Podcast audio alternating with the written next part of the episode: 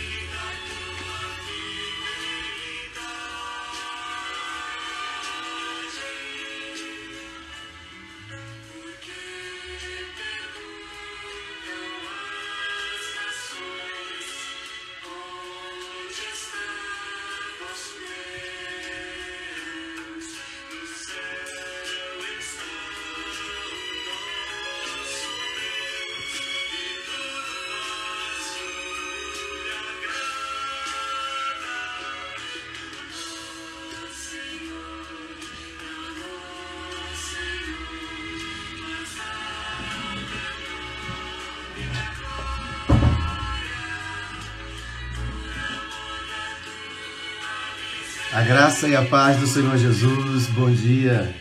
Não a nós, Senhor, é o salmo de hoje. Sem mais demora, nós vamos convidar o pastor Quinelato para fazer a nossa abertura da Escola Bíblica Dominical nesse domingo. Convidá-lo para a vitória. Glória a Deus. Que o Senhor abençoe cada um em sua vida, em sua história, em seus dias. E hoje, aleluia. Glória a Deus. Estamos aguardando aí a conexão do pastor para que ele possa fazer a palavra de introdução.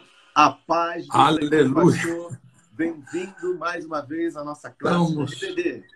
Amém, pastor. Estamos acordados, né? Graças a Deus que acordamos vivo, pronto para a batalha, para a guerra. Que Deus abençoe ricamente. Ontem, o culto dos jovens, vale destacar que tinha um coro muito bom. Isso é um sinal que Deus está se agradando, né? Parabéns aos jovens. E na segunda-feira eles começam o Gebe na Praça, né? voltando, né? um retomar, retomar. Mas a, a, leitura da palavra de hoje está comigo, né? eu que li a, os Salmos 115 e 116. E eu vou só ler aqui um versículo, né? já que é a leitura do dia, lá no capítulo 115, no Salmo 115. A música do fundo a música, do fundo é o, a música do fundo é o Salmo. Amém. E o versículo 13 né, do, do Salmo 115 diz assim: Ele abençoa os que temem o Senhor, tanto pequenos como grandes. O Senhor vos aumente bênçãos mais e mais sobre vós e sobre vossos filhos. Esse é o texto que eu separei aqui do Agora, quero aproveitar, pastor, para lembrar as pessoas que, porventura, eles não estão escalados, né? que eles procurem o pastor Edson para ler um, um, versículo, né? um, dois, três versículos, conforme capítulo, conforme a leitura, e aí você comunica com o pastor Edson e você faz parte, é uma bênção. Para a gente é uma bênção, a gente fica, oh, dia 20 é meu dia, então a gente já fica preparado, a gente lê, participa, né, presta uma contribuição. Então, eu queria fazer esse pedido aos membros que ainda não estão inscritos, mesmo que você, de repente você está inscrito e quiser escrever duas vezes também, porque são 365 dias, né? O pastor Edson controla isso muito bem. Então, pastor, é, eu acho que valeria a pena a gente, quanto mais a gente envolver pessoas na obra, mais abençoado nós somos. Do mais, eu vou fazer então uma oração, né? entregando a nossa EBD desta manhã, pedindo a Deus a direção, a luz, a graça, a paz, que Deus possa assim estar te abençoando na sua casa, nesse período que nós atravessamos, que Deus esteja presente. Então vamos orar e entregar no altar de Deus a, a EBD. A EBD tem sido uma bênção. Nós estamos com o culto presencial hoje à noite, mas a EBD ainda vamos dar um tempo, vamos ver como é que Deus vai operar. Nós estamos atravessando, né? O deserto está sendo atravessado e nós confiamos na mão forte do Senhor. Deus e Pai, em nome do Senhor Jesus, nós colocamos a nossa EBD no teu altar, pedindo a tua ajuda, a tua bênção, a tua graça, aqueles que participam, a evangelista Marcos Buente, que tem sido constante desde o início, ao pastor Edson, aqueles que o evangelista Haroldo, todos aqueles que se envolvem de uma maneira ou de outra, que incentiva. As palavras de cada um nos tocam, Senhor, que o Senhor nos abençoe, nos guarde e que seja uma manhã de glória, de, de revelação do Espírito, de bênção, de alegria, que o nosso domingo seja abençoado. O Senhor é o nosso convidado especial, Jesus. Se faltar o Teu Espírito Santo, nós não conseguimos fazer mais nada. Abençoa esta obra. Abençoa os missionários que nós ajudamos com alegria. Abençoa todo o ministério, todos os, os grupos e derrama sobre nós a bênção e a graça do teu Espírito Santo de Deus, em nome do Senhor Jesus. Amém. Que Deus abençoe. Aleluia. Que seja uma, uma manhã gloriosa de bênção, de graça, de luz e que nós possamos continuar juntos nesse trabalho magnífico aí. Deus te abençoe, pastor. Amém. Pai, Essa semana nós falamos um pouco, mas a semana que vem a gente dobra a dose. Para mais. Continua Então tá é bom. Muito obrigado. Amém. Tenha, uh, seja um domingo abençoadíssimo e, e que Deus continue nos dando força, graça, alegria até o dia em que nós entraremos na glória. Deus abençoe. Amém. Muito Amém. obrigado. Glória e até a, a próxima. No final a gente volta. Isso, amém. Então, eu estou saindo aqui, pastor. Vou sair, amém. então. Tá bom, ok. Obrigado, pastor. Nós somos gratos a Deus pela comunhão, pela vida em Deus, por essa classe de escola bíblica dominical. Então, a gente já vai aqui aproveitar esse tempinho para dizer bem-vindo, bem-vindo, bem-vinda a nossa irmã Daniela, a nossa irmã Glaucimar, bem-vinda a missionária Tourinho, o nosso irmão Diácono Osmar, Bem-vindo, em nome de Jesus. A vida doce, doceria também está com a gente. O Senhor Deus Todo-Poderoso abençoe a sua vida. Bem-vinda a nossa irmã Leca, a nossa irmã Pastor Eládia, o Welton, a nossa irmã Nina, missionária Nina. Glória a Deus. Bem-vinda aqui a K1 Katsofi. o Cato Sophie, bem-vinda aí, Deus abençoe em nome de Jesus. Eu estou usando os nomes né, que os irmãos colocam. Bem-vindo ao missionário Caio, bem-vindo ao nosso irmão presbítero Haroldo, ao evangelista Marcos Boente. Nós vamos já chamar os nossos irmãos que estarão conosco aqui compartilhando dessa EBD, que é o nosso irmão Haroldo e nosso irmão evangelista Marcos Boente que estão conosco nessa empreitada de ensino da palavra de Deus. Bem-vindo. Opa, rapaz, os dois chegaram junto agora aqui. Cheguei a levar um susto. Bem-vindo, evangelista Marcos. Um bom dia para você, sua família, sua casa. Deus abençoe em nome de Jesus. A Mariane, o Vinícius. Bem-vindo, presbítero Haroldo. Deus abençoe a Aline, a Helena, a Ana Luísa.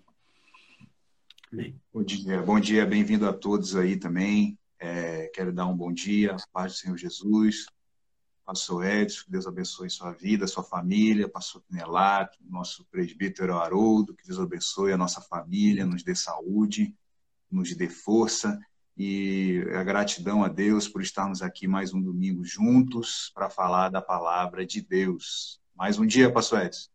Glória a Deus. A nossa irmã registra aqui que é o primeiro domingo aqui na EBD Online. A Cátia Sofia. Né? Então, com alegria, seja muito bem-vinda, nossa irmã. Deus abençoe e que o Espírito de Deus fale no seu coração. Presbítero Haroldo. Ok, bom dia. A graça e a paz de to a todos aí. Excelente dia ao pastor S, pastor Quinelato, evangelista Marcos. Eu lembro da Cátia Sofia, ela entrou no culto de terça-feira, falando que estava com saudade da escola bíblica dominical, e falaram que tinha escola bíblica dominical online. E ela falou: Não, eu vou estar lá. Seja muito bem-vinda, que Deus abençoe a sua família, que possa ser uma manhã de graça, em nome de Jesus. Amém. Glória a Deus. Bem-vinda a nossa irmã Rejane, que também chega aqui. A Rejane BB 2021, 2021. Deus abençoe, Rejane. Esteja conosco nesse decorrer de domingo. Nós queremos aproveitar e a Cátia está dizendo que à noite ela vai. Eu não sei se ela recebeu Amém. Né, para inscrição. É, é, é, Haroldo, você aí, é, é, por favor, pode digitar. Não, quem tem que digitar aqui sou eu, né? Não, acho eu consigo digitar sim. É, né? Aí para fazer a inscrição para o culto. Então, vou pedir ao presbítero para colocar aí a, a, a inscrição para você fazer. Essa inscrição, a gente aproveita para orientar os irmãos, era uma coisa bem simples, mas que dá oportunidade para que nós façamos um culto bem organizado, com as cadeiras separadas, os diáconos que estarão lá para a recepção, a questão da medição de temperatura, o álcool, enfim, para que você possa entrar e ter o acesso, adorar ao Senhor, ficar num ambiente abençoador, né, para a sua vida, para todos nós. Então, a sua inscrição é importante. Faça a sua inscrição para o nosso culto da noite, tá bom?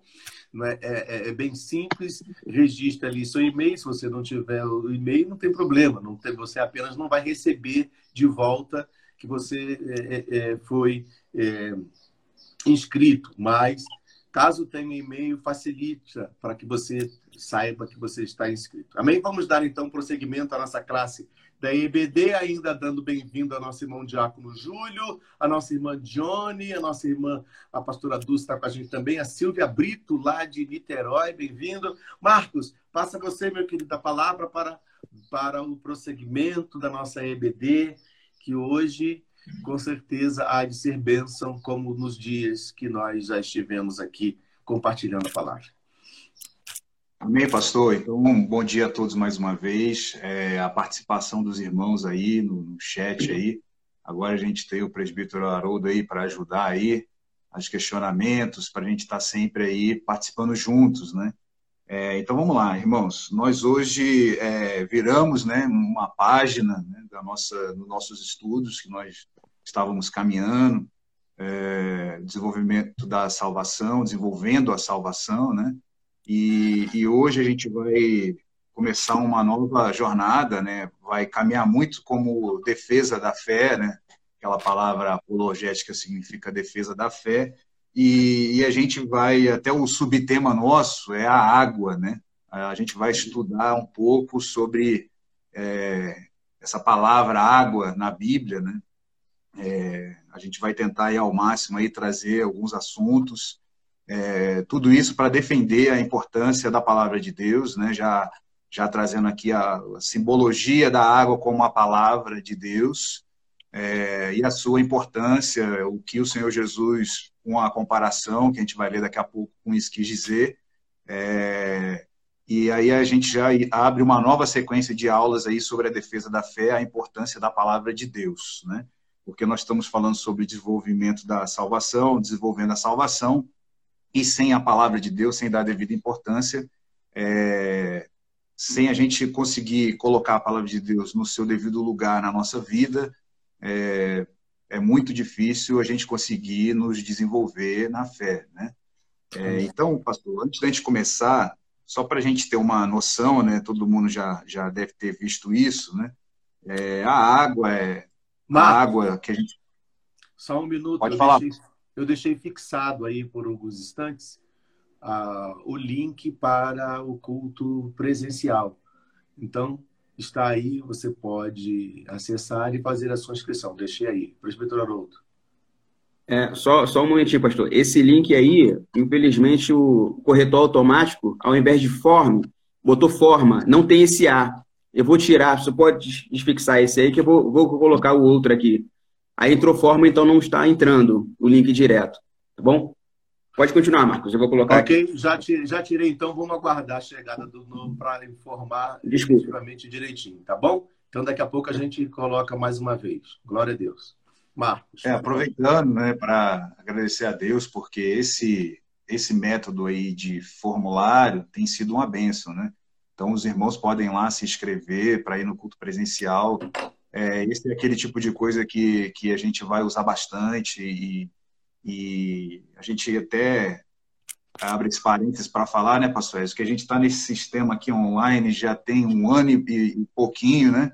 E, e a gente tem aí na graça de Deus, tentado fazer o nosso melhor e agora aí é com esse formulário aí os cultos presenciais com vagas limitadas, então é, já tem lá o controle da, da frequência, por isso que é importante que os irmãos preenchem esse formulário e aos poucos aí a gente vai é, crendo que Deus vai mudar esse quadro, né? A gente teve aí essa marca de 500 mil mortos aqui no Brasil, isso é uma coisa assim que ninguém imaginaria no passado que aconteceria aqui no nosso país. E, e, a gente ora aí no final, a gente lembra, pastor Ed, de orar por essas famílias que continuam nessa batalha, nessa luta dessa, dessa pandemia com, com pessoas hospitalizadas. Então vamos lá, pastor. Dito isso, vamos retomar aqui. É, então a gente vai começar a falar sobre a água, né? É, Deus ele teve um, um, tratamento inicial ali na formação, né? É, quando Deus criou os céus e a terra, e em algum momento o Senhor falou: ajuntem-se as águas em um só lugar. É, por isso que, que tem essas viagens espaciais para achar água em outros lugares e, e, eles não conseguem achar. Já tentaram muitos, eles tentam até hoje, e, e mas a palavra de Deus diz: ajuntem-se as águas num só lugar, né? É, esse elemento da água ele tem uma, uma, uma questão que é muito vital, né? A água traz a vida. E o nosso planeta ele é chamado de planeta água, né? porque 70%, 75% formado por água. Né? O próprio corpo humano, né? quando Deus fez o homem, sua imagem e semelhança, né? é, do pó da terra, fez ser alma vivente, soprou-lhe ali o, o espírito para das suas narinas, né? o fôlego de vida. É, o nosso corpo ele é formado 70% é água. Né? Então, é, só para dar algumas características aqui, para a gente iniciar aqui com os versículos, a importância da água, né? É, muitas pessoas conseguem ficar sem comer, mas sem o líquido, sem beber, é muito pouco tempo que a pessoa consegue ficar é, sem beber nada, sem tomar uma água, né? Daí a importância da gente ter água disponível. Muitos lugares não tem, não tem água tratada e, e, e é uma coisa muito ruim. Muitas doenças, pessoas que não têm água é, tratada para beber, né? E, e, e, água, a gente está falando aqui só para dar esse contexto inicial. Água é uma coisa que toda hora a pessoa está ali bebendo água, qualquer lugar que ela tiver, qualquer lugar que ela vai fazer exercício, está a sua garrafa de água. Então, só para deixar os irmãos aí a, a figura da importância que a gente toda hora tem sede, toda hora a gente toma água, a gente está aqui com a aula aqui, ó, está aqui a minha água. então, uma coisa que você, mesmo que você esqueça, daqui a pouco vai pedir, você vai ser movido a ir lá tomar um copo d'água, porque você não fica com sede muito tempo. Né? Tem vários estudos aí, pessoas conseguem ficar sem beber água. Inclusive, quando a gente fala de, da pessoa que quer se consagrar e quer fazer um jejum, é, muitas igrejas orientam a, a, a, não tirar o líquido, né? porque acaba dando muitos problemas. A pessoa ficar sem, sem líquido muito tempo, é, começa a dar problema de, até de saúde, né? Então, tem recomendações médicas, né? Que a média, mais ou menos, é que todo mundo beba de, de cerca de 2 litros de água por dia.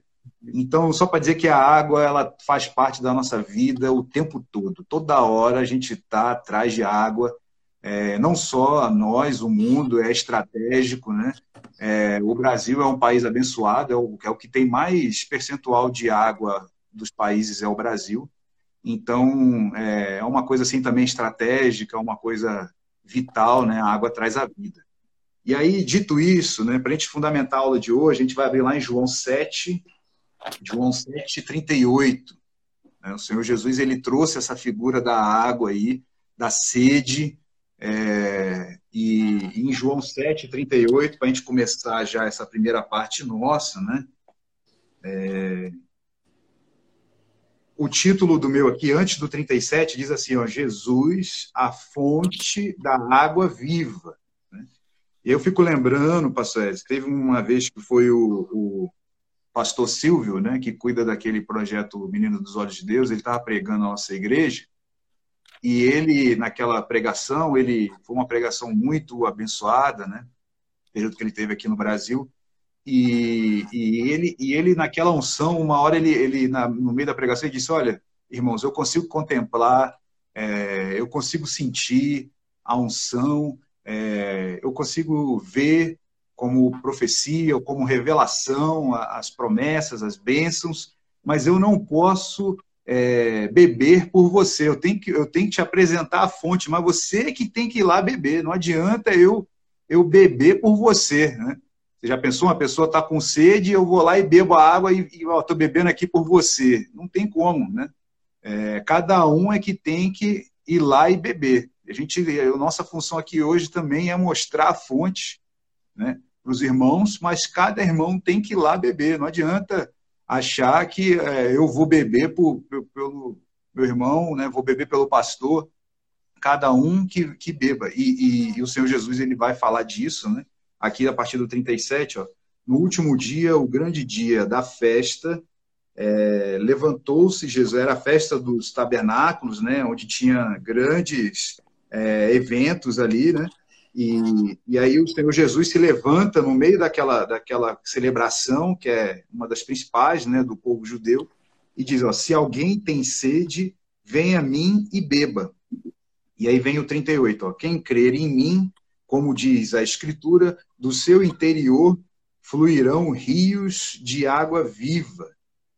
É, aí vem o 39 diz assim, ó, isto ele disse com respeito ao Espírito que haviam de receber os que nele crescem. O Espírito até o momento não fora dado, porque Jesus não havia sido ainda glorificado.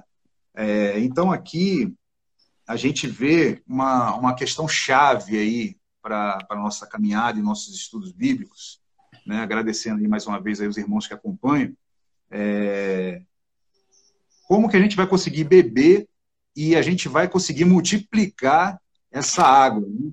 Do seu interior vão fluir rios de água viva. Além da gente conseguir matar a nossa sede, é, e o Senhor Jesus aqui, ele, ele fez uma, uma, uma clara é, declaração que não era só para os judeus, porque ele fala aquele que tiver sede. Aqui não tem, não tem como discriminar, não tem como mais dizer que a pessoa tem que ser assim, tem que ser assado para conseguir acessar, é, acessar o reino de Deus, né? Ou, ou, ou para ter garantia nos céus. Aqui, aqui não tem essa de ah, tem que ter isso, tem que ter aquilo, é, tem que ter, tem que pagar, ou então tem que ser de tal, de tal classe social, tem que ser de, de, de, de vindo de tal lugar. Aqui não, aqui o Senhor Jesus ele abriu para todos que quisessem. Aquele que tiver sede, vem a mim. Pode ir até Jesus que vai beber, vai acessar a fonte de água viva. É, água viva vai fluir, além da gente, é, para classificar bem aqui, além da gente beber é, dessa água, o Senhor Jesus está falando que vai fluir também dentro de nós esse rio para conseguir é, tirar a sede de outras pessoas. Né? Aí a gente vai adentrar nisso daí, porque ele está se referindo ao, ao Espírito. Só para a gente já deixar claro aí, eu já passo para o presbítero Aru dessa parte. Em João, vamos andar um pouco aí, João 16 é quando o Senhor Jesus ele promete é, o Espírito Santo, né? É, então, João 16, ele é muito importante, o verso 12 e o 13. Na verdade, o verso 13. Para aqueles que estão aí marcando a Bíblia, marca sempre esses versículos aí, né? É, o verso 13, ele diz assim, ó, quando porém o espírito da quando porém vier, quando vier porém o espírito da verdade, ele vos guiará a toda a verdade, porque não falará por si, mas dirá tudo o que tiver ouvido e vos anunciará as coisas que hão de vir. É, então, quando vem o Espírito Santo, né, e o Senhor Jesus ele é glorificado, ele é levado aos céus e derrama o Espírito Santo é, a todos nós, é, porque as pessoas estavam preocupadas ali, antes daquela, daquela passagem, de antes da, da, de Senhor Jesus falar que, que quem tem sede venha, estava tendo uma, uma, um debate entre os apóstolos. Né? Se os irmãos marcarem aí, pode voltar lá para João 7, depois a gente vai voltar para João 16. Antes do verso 30 e, antes do verso 37, estava tendo um debate é, a partir do, do 33, ó, disse disse-lhe Jesus: Ainda por um pouco tempo estou convosco, depois irei para junto daquele que me enviou. A vez de procurar-me, não me achareis. Também aonde estou, vós não podeis ir. É, disseram, pois, os judeus uns aos outros: Para onde irá este que não possamos achar? Irá, porventura, para a dispersão entre os gregos, com o fim de os ensinar? que significa de fato o que ele diz: Havei-me de procurar e não me achareis. Também aonde estou, não podeis ir. É, e aqui no 16, indo lá para o 16 de novo, irmãos, o verso 12, o Senhor Jesus ele fala assim: ó, Tenho ainda muito que vos dizer, mas vós não podeis suportar agora. É, era um período que as pessoas se confundem, né, até hoje. Esse é o nosso papel aqui, nós vamos ver isso aqui mais para frente, a importância do ensino. Né? É, até hoje, a, a, palavra de Deus ela é maravilhosa demais para mim, né? diz lá o Salmo, né? É, que a gente fica maravilhado, quanto que a gente pode mergulhar na palavra de Deus. E, e o Senhor Jesus, ele, ele, tinha muito a dizer, mas as pessoas não conseguiam suportar é, a palavra completa, ou a palavra como um todo, né? É, o apóstolo Paulo fala que, que as pessoas tinham que estar já no alimento sólido, né? mas ainda precisam do, do, do leite espiritual, numa, numa ideia de que as pessoas realmente elas tratam a, a importância da palavra de Deus de maneira superficial ou, ou não dá a sua devida importância, né? Mas aqui no 13, só para passar aí para o Haroldo, o Senhor Jesus fala que, que essa garantia que a gente tem é, é a confiança, a credibilidade, a certeza, é, que a gente não vai ser enganado, porque diz assim, ó, quando vier o Espírito da verdade, ele vos guiará a toda a verdade. Então, a gente, através do Espírito Santo, a gente vai chegar lá no entendimento. Nós vamos pedir ao Senhor Jesus, né? nós vamos orar. É, tem um versículo famoso, depois o pastor Ed pode falar na parte dele, né? É, que as coisas que foram, é, que foram encobertas, né? elas, elas estão é, passíveis de revelação de Deus. Né? Mas as coisas que estão é, determinadas, elas estão aqui disponibilizadas para a gente. Né? E aqui a gente tem o Espírito Santo que vai, que vai nos explicar os dois. Ele vai nos ensinar toda a verdade, tanto do que está claramente é, estabelecido, como o que também está encoberto. Né? O que Deus ainda não revelou, o que a gente está falando aqui, ó, mas dirá tudo o que tiver ouvido, ele não vai inventar nada, não. O, o Espírito Santo não vai, não vai fazer uma, uma coisa diferente. Ele vai falar só o que, tá, o que ele tem ouvido e vai anunciar as coisas que hão de vir. É a revelação, né? a palavra é, de revelação. É, antes de a gente ter a palavra escrita, fazer um pouco, um pouco mais de tempo aqui essa introdução, pastor Edson. Antes da gente ter a palavra escrita, os profetas eles verificavam se a coisa ia acontecer ou não. Se acontecesse era de Deus, se não acontecesse não era. É, depois que veio a palavra escrita, é, a gente conseguiu ter alguns princípios. Né? Então, é, não dá hoje para a gente ter uma revelação, uma profecia que vá contra o que está escrito na palavra de Deus. Então, isso é uma coisa que também nos dá garantia. É, e, e, como a Bíblia é um livro, um dos mais é, debatidos, e, e, e, já vamos falar aí, já o que a gente está, nossa missão aqui hoje, é um dos livros mais também atacados e rebatidos, todo mundo fica procurando uma hora um versículo para tentar dizer que tá vendo, não é assim, não é assado. Mas de tanto eles tentarem isso, a Bíblia vai se provando cada vez mais que não precisa ser acrescentado nada. Né? Eu lembro que o presbítero Haroldo trouxe uma, uma fala mais ou menos nesse sentido na, na aula passada, né? É, mas a palavra de Deus ela é completamente suficiente, completa, ela é, é, é a, a, própria Bíblia explica a Bíblia, diz lá que a palavra é viva e eficaz, né? Então ela, ela tem esse poder de, de, ser, de ser completa e, e trazer vida. Né? É, só para passar para o Haroldo aí, pastor, trazer mais alguns elementos agora. É, a Bíblia, a gente tem aqui a, na, no livro Fazendo Discípulos, né? A aula 1 aqui, está na página 77, só para deixar para os irmãos aí, é, a palavra Bíblia vem do grego biblos, né? significa é, ajuntamento de livros, né? é, rolo, né? Então, a palavra Bíblia, além de falar que são vários livros, nós temos aí 39 do Velho Testamento e 27 do, do Novo Testamento, são 66 livros. Por isso que a palavra Bíblia se chama é, em grego, ajuntamento de livros. Mas ela é considerada um livro só, completo, né? Porque a palavra de Deus, é, falando de, de combater e de... Por isso que é defesa da fé, né? Eu estava vendo um dia um pregador explicando que se você colocasse 40 pessoas, né? Porque se a gente for ver, a Bíblia foi, é, para escrever a Bíblia, foram utilizados 40 homens, 40 judeus. Né? A gente vai ler aqui já Romanos 9,4. Vamos, vamos ler Romanos 9,4 só para eu fazer essa parte e terminar, pastores? Como é, são muitos fundamentos, a gente não pode deixar passar. Né? Então, ó, Romanos 9,4. Deixa eu colocar aqui bem rápido.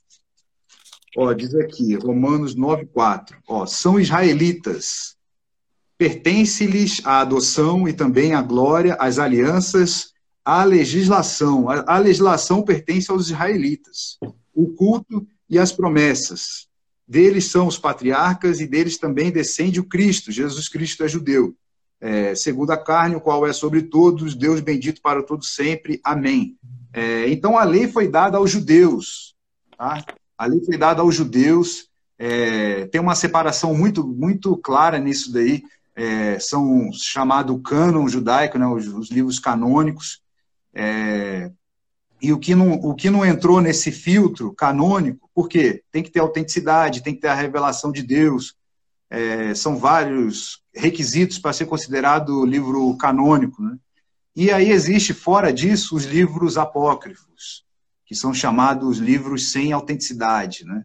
É, a própria tradução de Apócrifo é isso. E em 1215, depois aí ver a data direitinho aí, é, lá na Itália, em Trento, a, Igreja Católica fez uma reunião extraordinária lá, uma assembleia, em votação lá, unânime, não sei como é que foi os termos dessa votação, eles incluíram alguns livros apócrifos na Bíblia Católica. A única diferença né, da, que a gente chama Bíblia evangélica, né, que não existe a Bíblia evangélica católica, a Bíblia, a Bíblia é uma só. E, e é porque é, teve essa reunião da Igreja Católica em 1200 e pouco, e incluiu esses livros apócrifos é, que não passaram por essa filtragem do, do, do cano. Né? E, e, também foi contra um pouco aqui o que a gente está falando, né? porque Deus estabeleceu o seu povo como embaixador aqui na Terra, por isso nós somos embaixadores, né? É, para poder levar a sua palavra. Essa é, o povo de Deus foi separado como um dos objetivos para isso. Tem outro objetivo, né? Deles descende o Cristo. Então o povo judeu também foi abençoado para deles vir o Cristo. Mas um, um, outro objetivo muito grande é a legislação que foi dada aos judeus. Então, voltando aqui à, àquela pregação que eu estava assistindo, 40 homens né, foram usados para escrever a Bíblia. Eles viveram em épocas diferentes, em contextos diferentes. Né? A gente vê é, o profeta Isaías servindo ao rei lá no palácio, né, bem ali com acesso ali a, hoje como se fosse o presidente da República, né? Então ali um profeta de Deus lá lá dentro. E aí a gente vê é, Jeremias, Ezequiel lá conversando com um povão lá, é, passando por aquela dificuldade lá na Babilônia. Então a gente, a gente teve homens e mulheres de Deus na, na, na né, é, que estiveram em todos os lugares. Mas desse, dessa, dessa palavra que o, que o pregador estava mencionando, se hoje reunir 40 homens é, dessa mesma época, com esse mesmo contexto, né, colocar numa sala e mandar fazer uma redação, é, escolher um tema qualquer, sei lá, o amor de Deus, ou então a fé, é, essas 40 redações, elas não vão conversar entre si. Elas vão ser é, abordados muitos temas, conforme a palavra de Deus também abordam todos os temas da, da vida, né? Mas elas não vão ter é, essa conexão, né? E, e, aí a gente sabe que esses 40 homens, eles não falaram de, por si só, por si mesmos. Eles foram inspirados por Deus e o próprio Deus falando através deles. Por isso que quando a gente abre um versículo em Salmo, parece que é a mesma pessoa que escreveu é, lá em Gênesis, parece que é a mesma pessoa que escreveu aqui em Coríntios, porque eles foram inspirados por Deus, né? através do Espírito Santo, eles conseguiram é, colocar de forma escrita a palavra de Deus cumprindo a sua vontade. É, então, é, feita essa introdução aqui sobre a palavra de Deus, eu passo aí para o presbítero Haroldo. Amém. Deixa eu confessar ao pessoal que está aqui nos assistindo, seja muito bem-vindo aqueles que já chegaram. É, falar depois de evangelista Marcos do pastor Edson, para mim é muito complicado, porque eles pegam todos os versículos que já tinha separado aqui e é difícil não ser repetitivo, mas eu vou tentar é, deixar vocês a par do que, porque nós começamos com João capítulo 7, e principalmente porque Jesus, o próprio Jesus diz, se alguém que tem sede, venha a mim e beba naquele momento. Primeiro, a água, como o evangelista Marcos já falou, ela é importante para nós, mas ele também é um símbolo do Espírito Santo. Entenda que a água é importante não só para você beber, mas para você limpar tudo aquilo que você come, ou até a sua própria vestimenta. Sem a água você não conseguiria limpar. É a mesma forma de eu precisar do Espírito Santo, para que ele me limpe, não só meu exterior, mas principalmente meu interior.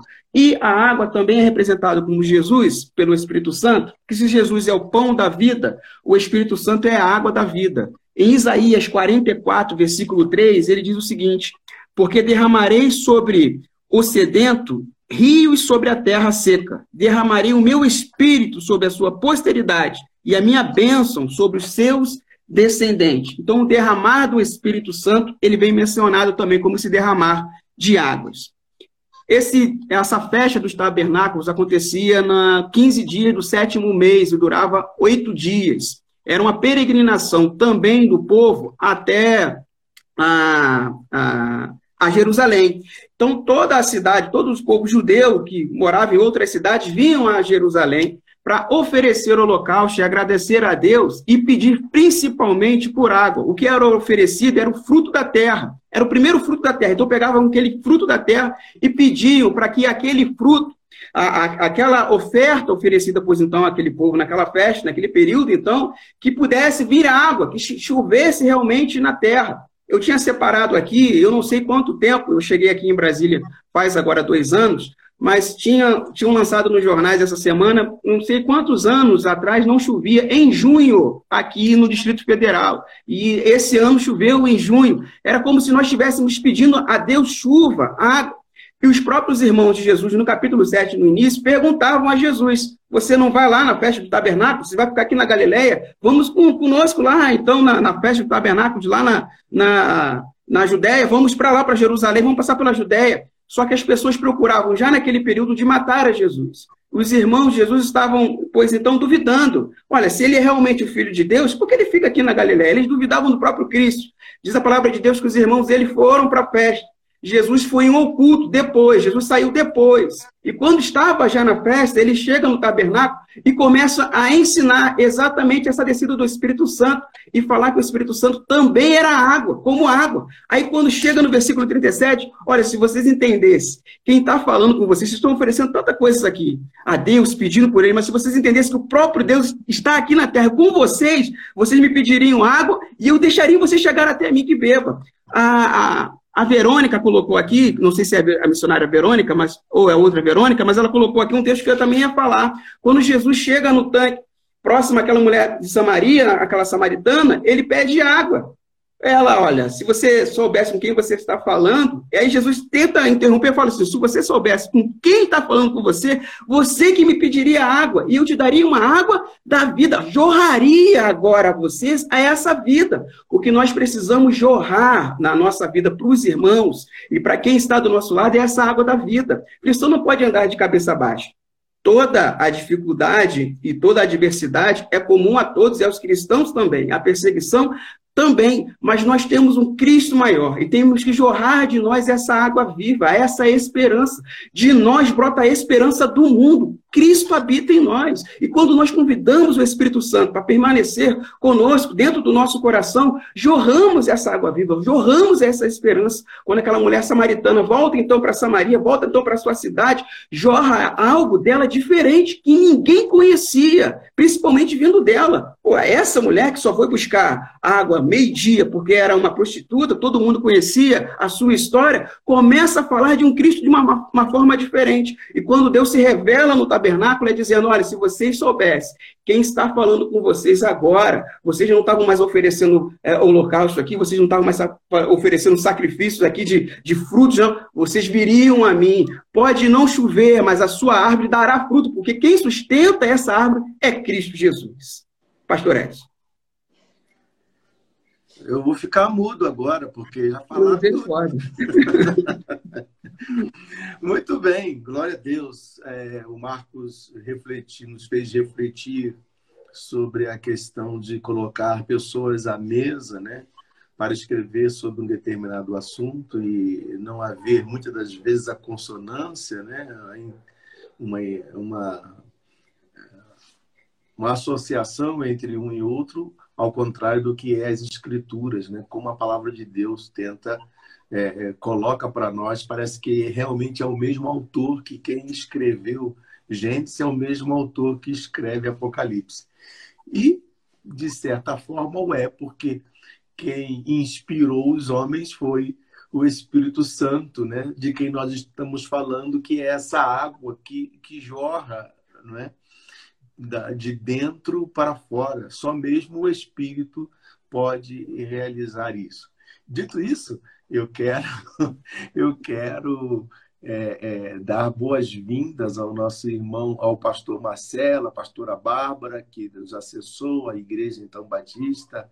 Água, né? Que, que jorra água, né? Águas que correm. A Igreja Batista lá do pastor Marcelo está com a gente aqui, nossa EBD ao nosso irmão Antônio, bem-vindo, a nossa irmã Karina, a nossa irmã Arlete, a nossa irmã Pedrina, a Miriam, a Jonas, que eu já tinha falado.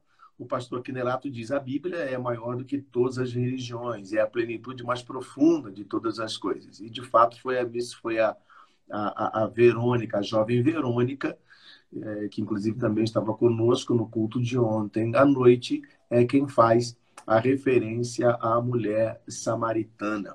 Deixa eu ver se eu não esqueci alguém aqui. O nosso irmão Góes, Deus abençoe. Góes está com a gente também. A Liane, a W Mag também está com a gente. A Juliana, a Lê. Essas pessoas entraram depois. A Maria das Graças, a, a nossa a Lucinéia. É, é, é, a Neia, também lá em Niterói, está com a gente. Então, seja muito bem-vindo, bem-vinda, bem-vindo todos à nossa classe de EBD deste domingo. Glória a Deus. Eu gostaria de falar também um pouquinho. Se eu falar um pouquinho, a, a, além do que já disse, né, a gente vai estourar o tempo aqui, viu, Marcos? Mas então eu vou ser bem sucinto é, é, voltando um pouquinho lá atrás, né, é, fazendo a primeira menção lá que você falou do texto bíblico, que está em Deuteronômio né, 29, verso 29, que fala que as coisas encobertas pertencem ao Senhor, o nosso Deus, mas as reveladas pertencem a nós e aos nossos filhos para sempre, para que sigamos todas as palavras desta lei. Então, isso revela Deuteronômio 29 e 29. A beleza das escrituras, então, daquilo que foi revelado a nós, são para nós, para os nossos filhos, para que a gente guarde e siga não é só guardar, mas também seguir ah, o que está escrito. E aquilo que não nos foi revelado são para Deus. Deus é quem tem a revelação plena. Não adianta nós tentarmos entrar no campo de uma revelação que só pertence ao Senhor e tentarmos discutir. Não nesse assunto, mas às vezes ocorre circunstâncias em que nós estamos simplesmente é, precisamos ouvir e entender o que Deus tem falado a nós. Tratando sobre o tabernáculo, que era um momento de festa e que Jesus foi até. Ele não iria, né? vamos dizer que ele não iria. E o povo subiu para a festa dos tabernáculos, dos homens, mas Jesus resolveu ficar um pouquinho mais atrás. Né? E no meio da festa, num período em que a festa estava é, é, bem, bem forte, Jesus chega lá. Né? E o tabernáculo, ele era, inicialmente, né, era portátil, o povo tinha que carregar. Né? Era onde os hebreus eles guardavam e transportavam a Arca da Aliança e aqueles objetos sagrados que eles tinham como referencial da provisão divina, não é?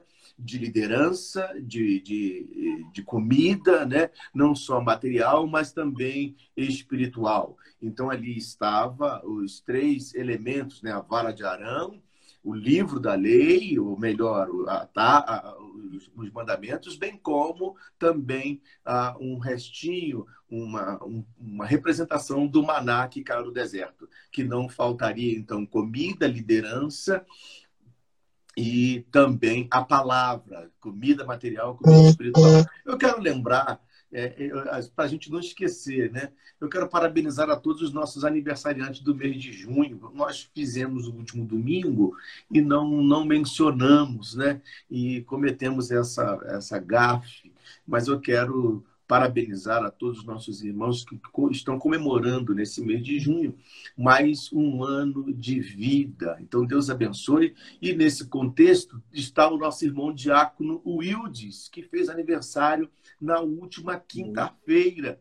Então, a gente registra aqui. Eles não estão com a gente hoje aqui, como sempre de costume, que é porque exatamente hoje eles estão lá em família, recebendo a, a, a família lá junto a eles, então por isso não estão aqui, nem o nosso irmão Diácono Wildes, nem a nossa irmã missionária Isabel. Então, parabéns ao nosso irmão Diácono Wildes. Glória a Deus, né?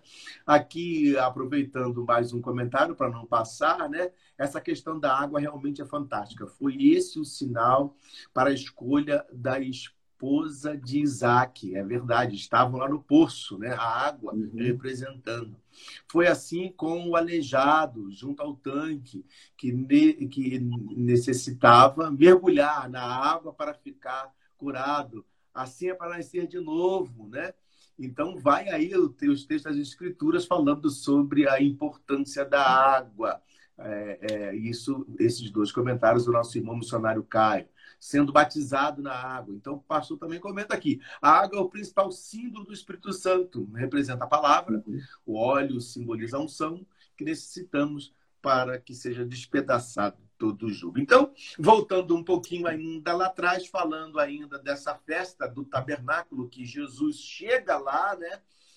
É, é, era uma festa que era a, tinha a obrigação de todos os homens participarem.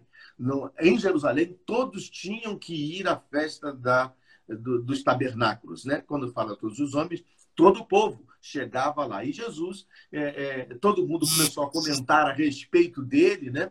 É, ali, é, do que é, é, do que ele era, quem ele deixava de ser, havia discussão né, entre eles sobre a pessoa de Jesus. Um dizia, não, esse aí é mais um é, que está aí enrolando, né? Como hoje a gente tem muitos comentários acerca da igreja de Jesus e de homens de Deus, né?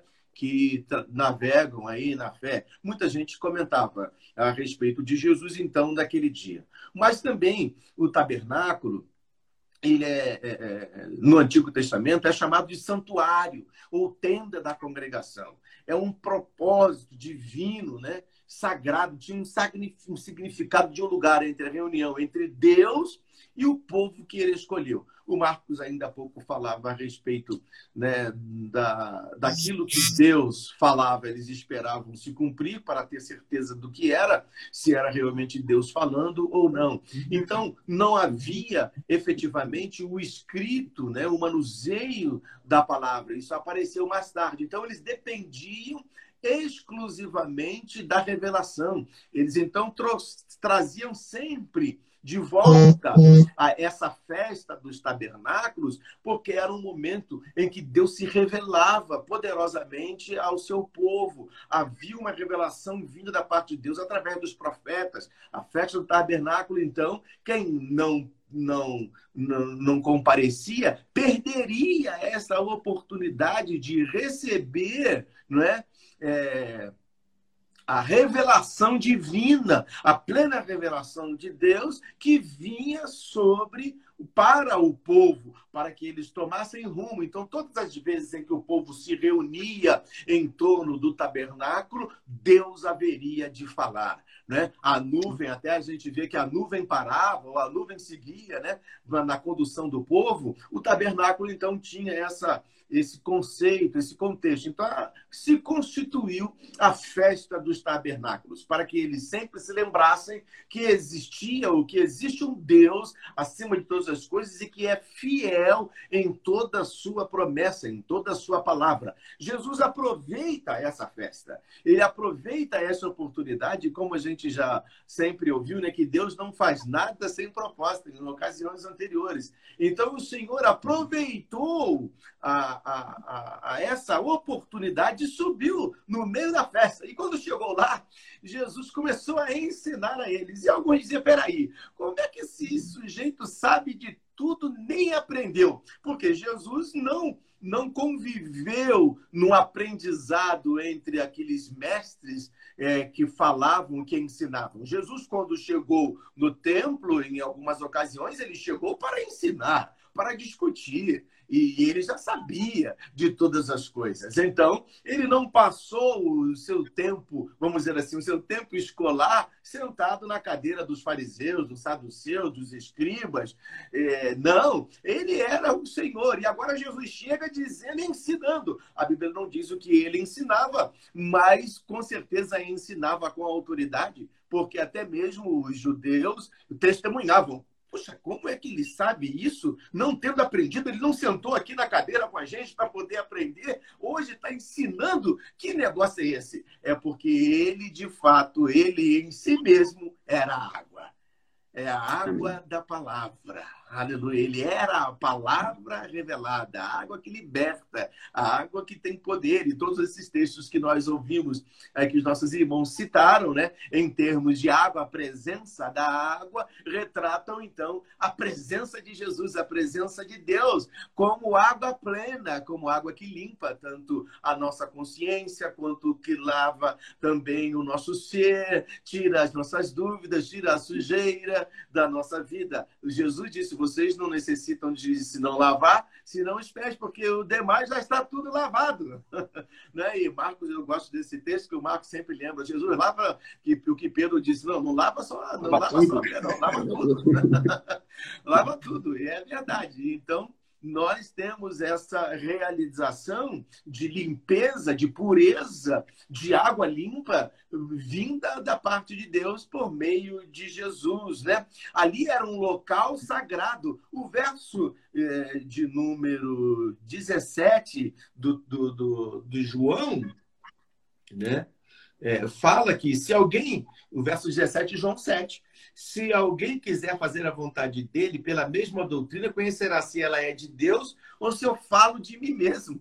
E Jesus aqui foi contundente. Peraí, olha, vocês estão pensando o quê? Não é, ele estava dizendo o seguinte: não é aqui o, a festa dos tabernáculos? Não é a revelação de Deus? Não é, não é o momento em que Deus vai se revelar? Então eu estou, eu estou aqui para dizer a vocês a verdade. Eu sou o que vocês estão esperando. Eu trago a revelação de Deus. Se o povo judeu esperava naqueles dias a revelação vinda da parte do Senhor, ali estava Jesus, que aproveitou, e o Marcos ainda há pouco falava a respeito é, é disso, e, e, o verso 31 é, do capítulo 7 diz: E muitos da multidão creram, creram nele e diziam: Quando Cristo vier, fará ainda mais sinais do que os que têm feito, eles estavam dizendo, eles estavam concluindo, eles estavam chegando a uma conclusão, dizendo, peraí, não, não vai ter, ninguém faz sinal como esse.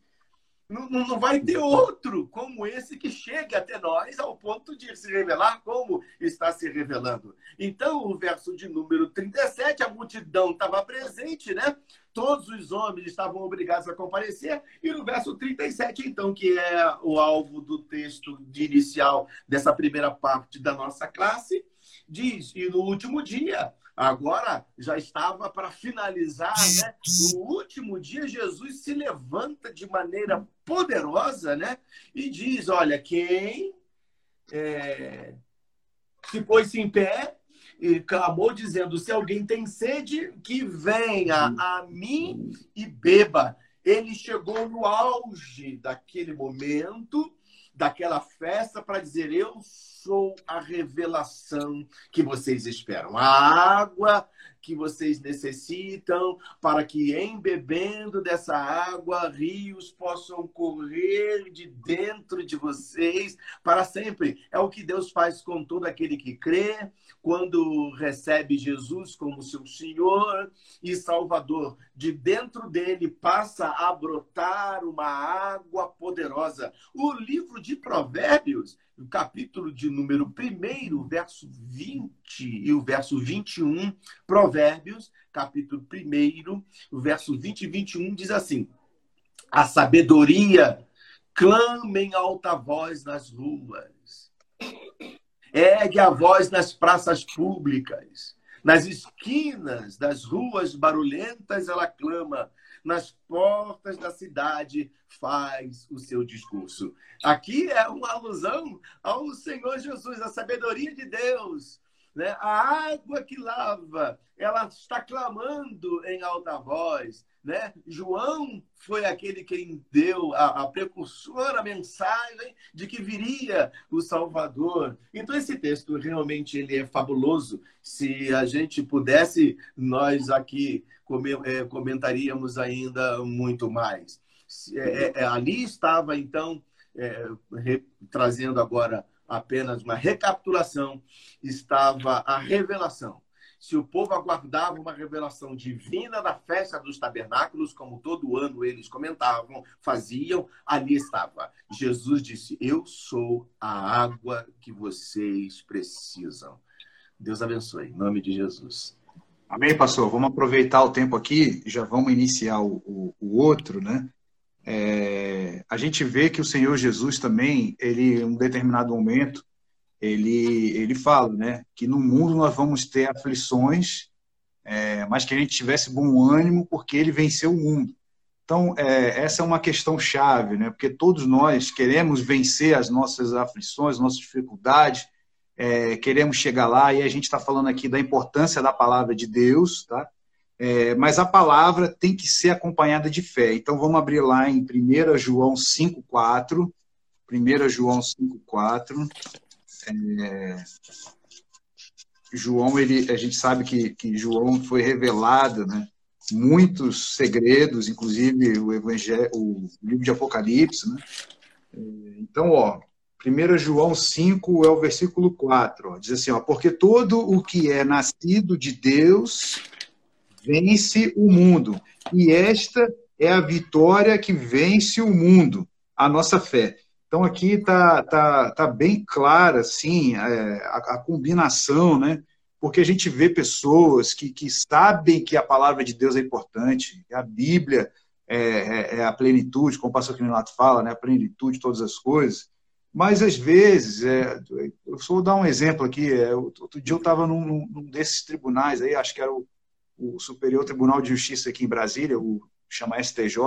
Lá tem a Bíblia aberta lá, a página chega a ficar amarela lá do Salmo 91, ou do Salmo, ou algum outro salmo, né? É, então as pessoas sabem que a palavra de Deus é importante, elas têm a, a consciência de, de, de, de ler a Bíblia, né? mas se não for acompanhada de fé, a gente não vai conseguir vencer. Né? E aqui, se, se a gente pudesse falar para Deus, escreve aí para a gente aí como conseguir a vitória, né? qual é a chave da vitória. E, e mais claro que esse versículo aí é, não tem. Eu vou ler até o 5 também para fechar o 4. Ó. Porque todo o que é nascido de Deus vence o mundo, e esta é a vitória que vence o mundo, a nossa fé. E quem é o que vence o mundo, senão aquele que crê ser Jesus, o Filho de Deus. É, então, é, aqui, aqui parece que é o resumo de toda a, a, o que a gente precisa ouvir, né, de ter certeza que é possível vencer. O Senhor Jesus falou, ó, é, tem de bom ânimo porque eu venci o mundo. Alguém pode ficar até chateado com essa palavra que o Senhor Jesus disse lá, em, em João 16. Vai falar, o Senhor é fácil, Senhor Jesus, o Senhor é fácil, o Senhor, o Senhor consegue todas as coisas e tal. Mas aqui está dizendo que a gente também tem poder para vencer as coisas do mundo. Ó, todo que é nascido de Deus vence o mundo. E essa é a vitória que vence o mundo, a nossa fé. Então, a nossa fé, é, nós estamos falando da importância da palavra, mas a fé tem que ser acompanhada para poder a gente vencer o mundo. É, e essa questão das aflições, eu queria que a gente abrisse aí em 2 Coríntios, é, o apóstolo Paulo, a gente fala tanto aqui das cartas de Paulo, é, mas aqui foi uma questão de morte, mas a gente não precisa falar num nível de morte, porque como a gente estudou sobre a da morte, né, é o, o último inimigo a ser vencido, é, é, a morte. Então, a questão aqui é uma questão de morte, mas não, não precisa ser questão de morte, por o que a gente vai ler aqui, que é uma, uma questão da, da mesma palavra que o Senhor Jesus está falando, das aflições, é, é, das perseguições, é, da, o pastor Quinelato chama das intempéries da vida. É, e aí aqui no versículo, no capítulo 1, versículo 9, o apóstolo Paulo diz assim, ó, Contudo, já em nós mesmos tivemos a sentença de morte, para que não confiemos em nós, e sim no Deus que ressuscita os mortos. Aconteceu uma situação é, que foi que parecia uma sentença de morte. Ele está declarando aqui que foi justamente para que não confiasse no seu próprio braço e colocasse a confiança em Deus. E aí vem aqui o, o 10, ó, o qual nos livrou e livrará de tão grande morte. É, então, essa palavra aqui, ela não, ela não se acaba. É, Deus nos livrou de uma coisa e vai continuar nos livrando dos outros. Né? É, quando você acaba de resolver uma coisa, já tem outro desafio aí para a gente, o pastor Edson vai poder falar muito disso aí, né? Se, às vezes a gente resolve um grande desafio na nossa vida, uma grande coisa que estava preocupando a gente dia e noite, né? Não sei se de repente a pessoa pode, pode ler aqui ou estar tá ouvindo aí, pensar uma, uma situação, sei lá, financeira da sua família, ou uma situação de uma doença, uma situação é, de, dos pais que querem encaminhar os filhos, né? É, a gente vê aqui, pastor, pelo perfil da, do podcast, dá para ver a faixa etária da, das pessoas que estão ouvindo. Né? Então a gente vê aí que é mais ou menos ali 35 anos ali a média, 40 anos. Então a gente tem um, um, público um pouco mais velho que acompanha a gente aí pelo podcast, é, que já tem filhos, né? É, essa é a minha preocupação, é, mais ou menos aí parecida com, com o do presbítero Haroldo, que tem os filhos pequenos, começa a pensar no futuro dos seus filhos, né? É, e, e, a pessoa pode falar, ah, isso não é uma questão que preocupa, mas só quem só quem está vivendo isso sabe que é uma questão que preocupa, né? Você vê o, como é que vai ser a, a hora que chegar o seu filho.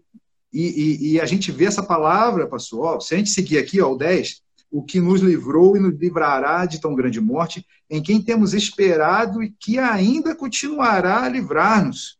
Então é uma questão aí que vai continuar nos livrando o, a pessoa corre de problema, tem uma pessoa que corre de foge, foge dos problemas. Né? É, tanto que a gente tem falado aqui da pessoa que foge das coisas. Né? É, tem pessoas que entram aí para trabalhar, é, principalmente assim, às vezes órgão público, que a pessoa tem uma, uma certa estabilidade, mas a pessoa vive trocando de, de setor, troca, troca, troca, troca, troca, troca, vive trocando, trocando, trocando, trocando, toda hora troca. Né? É, e a, a, pessoa se aplica isso do trabalho, aplica isso da questão de igreja também. Vive trocando de igreja, troca de igreja, troca de igreja. Agora estou na igreja tal, agora estou na igreja tal, estou na outra igreja. Tô...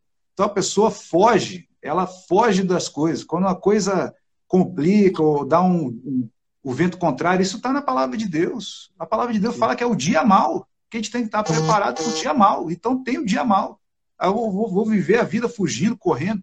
Então essa palavra aqui, ó, é, esperando que ainda continuará nos livrarmos. O apóstolo Paulo está sofrendo uma situação, mas sabe que, que depois que resolver essa, vai ter outra e que vai ser livre de outra e vai continuar livrando. E, e, e é uma fila de, de, de, de, de coisa para a gente resolver. O pastor Ezio vai poder, como pastor, aí, falar bem sobre essa questão. Resolveu a questão do, de um irmão, daqui a pouco já tem um, um outro que é duas vezes pior do outro irmão. Aí daqui a pouco já tem uma outra que a gente fala, meu Deus, como é que vai se resolver essa? Essa daí eu não consigo ver saída, não consigo ver como vai se resolver isso. Mas o apóstolo Paulo ele confia, está aqui dizendo, né? É, temos esperado, é a confiança, né? temos esperado que ainda continuará a livrar-nos. Aí, para fechar até o 11 aqui, ó, ajudando-nos também vós com as vossas orações a nosso favor, uma questão da intercessão, né? É, a oração a nosso favor, para que por muitos sejam dado graças a nosso respeito pelo benefício que nos foi concedido é, por meio de muitos. Então, nós podemos ajudar as pessoas, né? por meio de muitos, é, a gente vai beneficiando as pessoas pelas orações, pelo caminhar junto. É, e aqui a gente está falando da. Voltando ao assunto, que o Senhor Jesus disse que é, tem de aflições, mas tem de bom ânimo, porque eu venci o mundo. É possível a gente vencer com a nossa fé, né? e a gente tem que se agarrar à palavra de Deus. Né? A gente tem colocado aí todo dia, é, todo domingo, né? e todo dia com a leitura bíblica, que a gente é, tem que ter essa bússola na nossa vida de uma vez por todas. De repente é hora do, do, do, do irmão que está ouvindo, ou de alguém que está tá, tá assistindo, ou vai assistir depois. De repente é hora do irmão falar: oh, realmente agora eu preciso priorizar isso na minha vida é, eu preciso é, mudar o quadro, como o pastor Quinelato fala, é, dessa situação. Para lembrar, para passar para o presbítero Haroldo, a gente lembra também da parte que o Senhor Jesus, quando foi entregue para Pilatos, é, Pilatos ele, ele ficou numa situação muito difícil, porque ele, ele, ele, ele chega a perguntar para Jesus o que é a verdade. É, mais mais para o final da aula, se der tempo, a gente vai chegar nessa parte, eu não sei se para a próxima, né? É, Pilatos chega para Jesus e fala, o que é a verdade? E, e, e o Senhor Jesus não, não, não, responde, porque, porque ali o Pilatos está numa situação de, estar tá acima do Senhor Jesus. Né? Sempre que a gente ficar numa postura de estar tá achando que a gente está tá por cima, né? Por isso que eu me comparo também, às vezes, o pastor Edson fala dessa passagem de Pedro, né? Não, não lava só, não lava por completo. Né? O Pedro também teve essas dificuldades, né? Não, Senhor Jesus, onde você for, eu vou estar lá e ninguém vai, ninguém vai conseguir nos parar. Vou puxar a espada aqui. E, e o Senhor Jesus falou: oh, Pedro, você não sabe o que está acontecendo. Você mesmo vai me negar três vezes. Então, quando a gente começa a se achar muito, e Pilatos botou o Senhor Jesus numa condição de, de, de coitadinho. E aí ele falou: o que é a verdade? Né? É, e o Senhor Jesus não responde. Ele fala: Você não sabe que eu, que eu sou, que eu, quem eu sou aqui? Eu tenho poder sobre sua vida? Aí o Senhor Jesus fala: Negativo. Eu não estou aqui porque, porque você é, é, é, o tal, não. Se você fosse no meu reino, é, é, tinha exército aqui agora, eu não estaria nessa situação. Né? Isso aqui não é, não, é o, não é o reino de Deus. O reino de Deus não é, não é se tratando assim pessoa dá uma carteirada, né, sabe com quem você está falando. Isso não é o reino de Deus. E, e, e ele pergunta para os judeus, e os judeus ali foi uma, uma, uma, uma sentença terrível, que eles dizem, dizem para cair sobre o, eles e os seus filhos o sangue desse justo, né? E, e, e, foi uma coisa tão grave que, que dessa de cair sobre nós o sangue desse justo, né? nessa parte da, da, da de Pilatos, uma outra coisa grave foi dizer: nós não temos rei. O Pilatos ainda chegou a falar assim, ó, mas esse é o seu rei, para pro, os sacerdotes e para os principais que estavam ali, né? Aqui o seu rei. Então Pilatos já estava também reconhecendo ali que ele estava, é, como diz, entrando numa furada, né? Porque a, a, esposa dele já tinha dado um, um toque nele, né? Por isso que a gente tem a esposa para dar um toque, dar um alerta. E aí ele já estava meio balançado. Ele fala: o rei de vocês e os judeus falaram, os sacerdotes, nós não temos rei senão César. Então, eles, é, é aquela confiança de ter um líder humano que vai solucionar todos os problemas, é, que vai ficar fazendo conchavo e que vai manter o status ali, a comodidade, enquanto o povo todo está sofrendo. Essa mesma, essa mesma postura que a gente vê que funciona até hoje. Né? Até hoje, essa, essa briga por poder e por, e por privilegiar só um, um pequena quantidade de pessoas em detrimento do, de todo mundo. E o Senhor Jesus, é, ele, ele, ele disse que ninguém tinha poder sobre não, ninguém tem poder sobre a minha vida. Não é assim, não. Eu mesmo é que estou aqui é, me entregando. Então, é, é só para deixar claro que Pilatos, como diz lá, lavou as mãos, né? Está falando da água aí, lavou as mãos, não quis se meter na, na, na, história.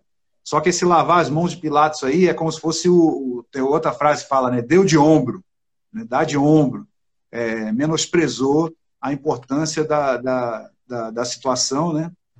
E a gente não pode menosprezar hoje.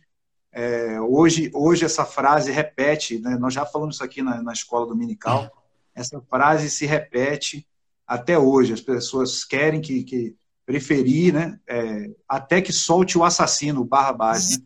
É, a pessoa prefere que solte Barrabás a ter que se submeter é, a, a, lá em João diz, né? Porque tem medo que as obras mais sejam manifestas. Né?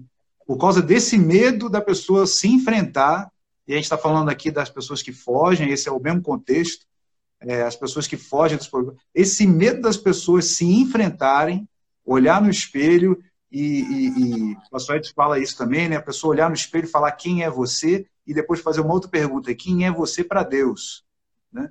Então, a, as pessoas que fogem, que não enfrentam os problemas, elas estão, essas pessoas elas preferem que solte Barrabás, sabendo que ele é assassino, condenando um justo a ter que se submeter ao evangelho. E, e além disso, aí eu fecho aqui, também deixo essa para o pastor Ed, as pessoas preferem forçar uma, uma, uma, uma mudança na Bíblia a ter que se submeter a, a, ao Evangelho, como se fosse assim uma coisa impossível se submeter à graça de Deus, né? E não é impossível. A gente está aqui para dizer que isso não é verdade. É, o Evangelho não é um, um, Evangelho que exclui as pessoas, tanto que o Senhor Jesus disse lá: quem tem sede venha. Então não é um Evangelho é, é, que exclui, é, que que discrimina ou que, que é intolerante. Nós não somos intolerantes, nós não somos pessoas que discriminam os outros. Nós queremos que essa palavra é, do Senhor Jesus alcance a todos. Né? Quem tem sede, vem a mim, vai até Jesus. Nós vamos mostrar a fonte. A, a, a nossa jovem Verônica colocou aí, da mulher samaritana.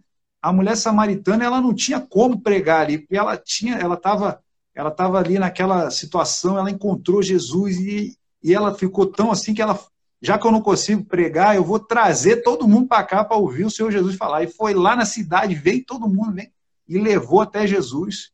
É, e, e, as pessoas que levam pessoas até Jesus, essas pessoas vão ter um galardão. Essas pessoas vão ser chamadas bem-aventuradas.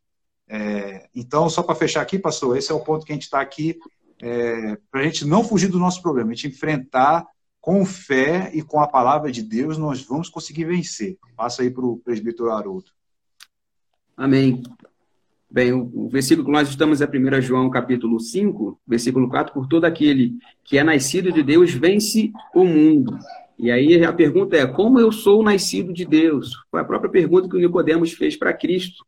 E ele responde, aquele, na verdade, ninguém pode ver o reino de Deus se não nascer de novo. E aí ele questiona a Deus que ele já era velho, só se ele voltasse para o ventre da mãe. Como eu posso encontrar a Cristo? Como eu posso chegar até os céus se Jesus disse que eu tenho que nascer de novo? Como é esse nascer de novo? O versículo 5, o próprio Jesus responde: Digo-lhe a verdade: ninguém pode entrar no reino de Deus se não nascer da água, que nós estamos falando, e do espírito.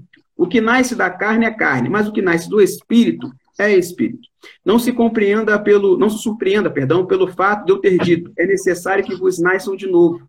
O vento sopra onde quer, você o escuta, mas não pode dizer de onde vem e nem para onde vai. Assim acontece com todos que são nascidos do Espírito. Em João, capítulo 16, versículo 33, diz assim: Tenho-vos dito isso para que em mim tenhais paz. No mundo tereis aflições, mas de bom ânimo. Eu venci o mundo. O próprio Jesus está afirmando aqui também que quem venceu o mundo foi o próprio Cristo Jesus. Foi Jesus. Eu, Haroldo, eu não venci o mundo. Eu, Haroldo, eu não consigo enganar a Satanás. Não, não, não pense nisso. Ah, eu sou esperto. Ah, eu já li a Bíblia. Agora ele não me pega. Ah, ele pode me levar para o deserto, tentar como tentou o Senhor Jesus, que ele não vai me enganar eu vou ficar permanecer de pé. Satanás tem mais de dois mil anos. Você, o mais velho que está nos acompanhando, o evangelista Marcos falou mais ou menos a, a faixa etária de idade. Se chegar aos 100 anos é muito. Então não tem como comparar. Quem venceu o mundo foi Cristo Jesus. E quando eu permaneço em Cristo Jesus, aí sim eu sou mais do que vencedor. Vou finalizar aqui a minha questão também.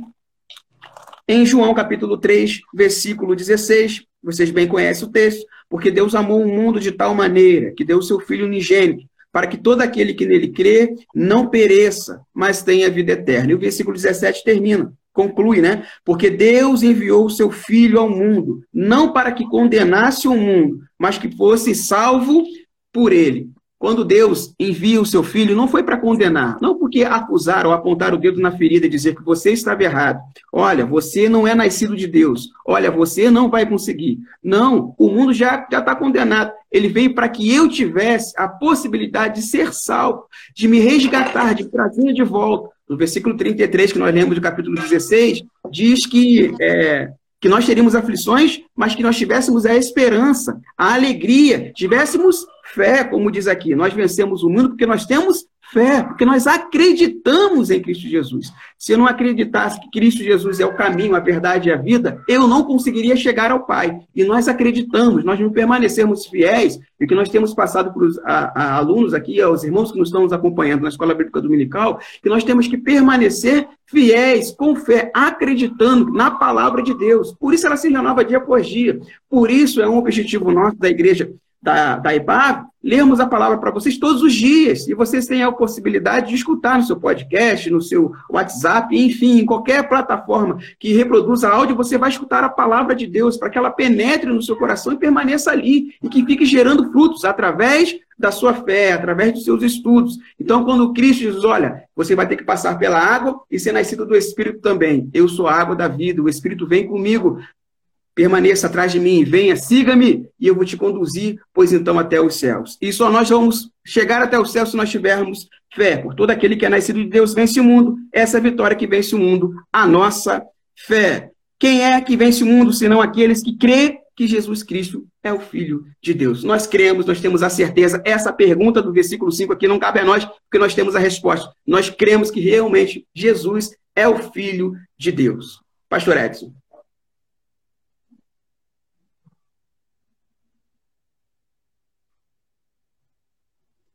Tá mudo, pastor Edson. Glória a Deus. Né? Eu vou reivindicar que eu já posso sair vou deixar agora o Marcos e o, o Haroldo só entender, porque tá tudo certo. Glória a Deus, aleluia. Mas eu quero voltar atrás um pouquinho. Vamos voltar atrás Sim. aqui um pouquinho, não de comentário, mas também o pastor aqui lembrou que também hoje é aniversário do Beto, né? Esposo da Johnny, eles estão lá em Aracaju, é aniversário hoje, então também da Karina, que é do nosso conselho fiscal lá da igreja, né?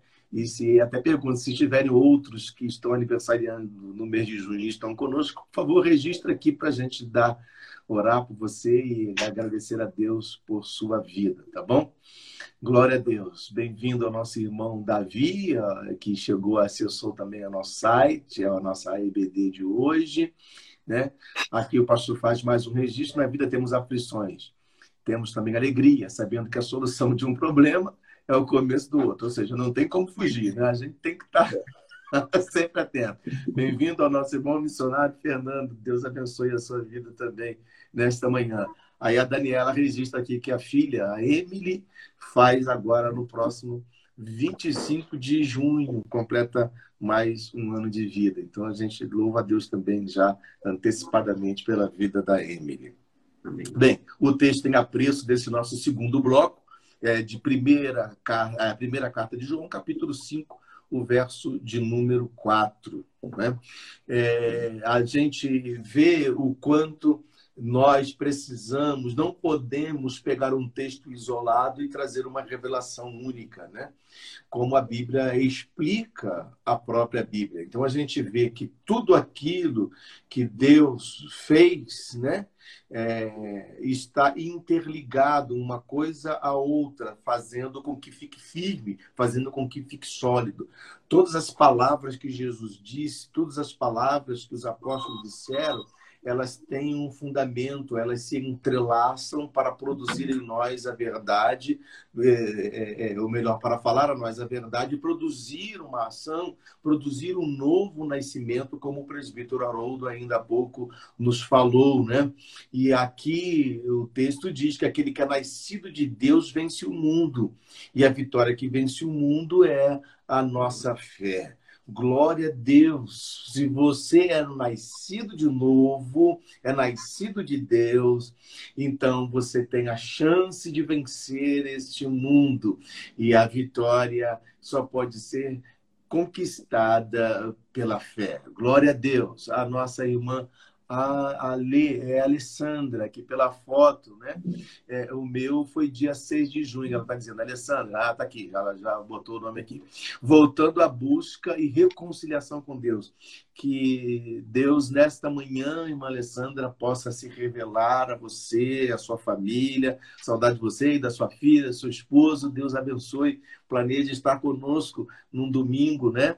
É, em nosso culto, será uma alegria poder revê-la, rever a família, né? Por enquanto a gente não pode abraçar, não, mas pelo menos a gente pode se ver e louvar a Deus. Então, é, compareça, faça um esforço para estar com a gente aí em um dos nossos cultos. Pois não, presbítero Haroldo? Eu senti agora no coração, é porque antes da escola bíblica começar, eu estava orando aqui, é, estudando os textos, tal, não sei o quê, eu pensava que lá na escola, quando eu estava na igreja lá em Niterói, lá na Peniel, nós orávamos e pedíamos que se entrasse alguém da escola bíblica que, que precisasse se reconciliar com Deus, que Deus tocasse no coração, que a escola bíblica também servia para salvar. E a, quando a Alessandra colocou aqui o texto, veio na hora, ardeu aqui dentro do meu coração. Aí, se o pastor permitir, Alessandra, se você sentir no coração, você só faz um sinalzinho com a mão que a gente faz a oração para você se reconciliar com Deus. Não perca tempo, não. Não deixa passar essa oportunidade. Ah, mas eu estou do outro lado. É uma. Olha, pra...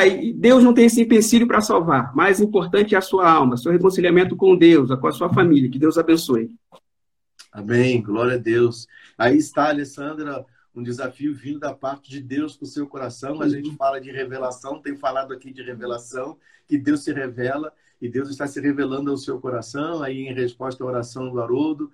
E você pode, nesta manhã, sim, tomar uma decisão. Ela diz: grata a Deus, ao Senhor e ao pastor Quinelato, que nunca me abandonaram, sempre é, é, mandando a palavra e orações para mim. Glória a Deus. Então eu vejo, eu entendo que esse amém é um amém de reconciliação, é um amém que você está se reconciliando com Deus. Nós estamos aqui, estamos formando uma igreja, ainda que online, né? E o Espírito de Deus é testemunha dessa verdade e nesta manhã, o Espírito de Deus pode visitar você, pode visitar o seu coração, trazer alegria e uma reconciliação plena do seu coração para com Ele. Não podemos perder essa oportunidade, então, Alessandra, e juntos nós vamos orar. Eu até gostaria, sim, ela confirma, então, Amém. glória a Deus, aleluia, aleluia. Amém. Aleluia, glória a Deus e a gente vai é, orar. Ô, pastor, aproveita aí e já faz formalmente a oração, então, né? Glória a Deus. Eu até, eu até gostaria que, assim, é, é, eu, eu sou sempre gosto de honrar e eu quero honrar uh, também o pastor Quinelato, que tem grande influência também sobre a vida da Alessandra, como ela mesma cita, né? E o pastor deu as boas-vindas. Eu quero convidar o pastor Quinelato para fazer essa oração de reconciliação. Eu vou chamá-lo aqui, então, pastor, para que é, de, o senhor possa orar, pedindo a Deus a bênção para a reconciliação da nossa irmã Alessandra. Glória a Deus. Pastor, com a palavra e a oração. Aleluia, pastor. Hoje está uma EBD diferente, né? O evangelista Marcos e o presidente Haroldo, eles estavam com a matraca ligada mesmo. Então, até o, até o pastor Edson é, acabou falando menos hoje. Mas isso faz parte do plano de Deus, né? Que Deus abençoe. Então, eu vou obedecendo aí, fazendo a oração agora para a Alessandra.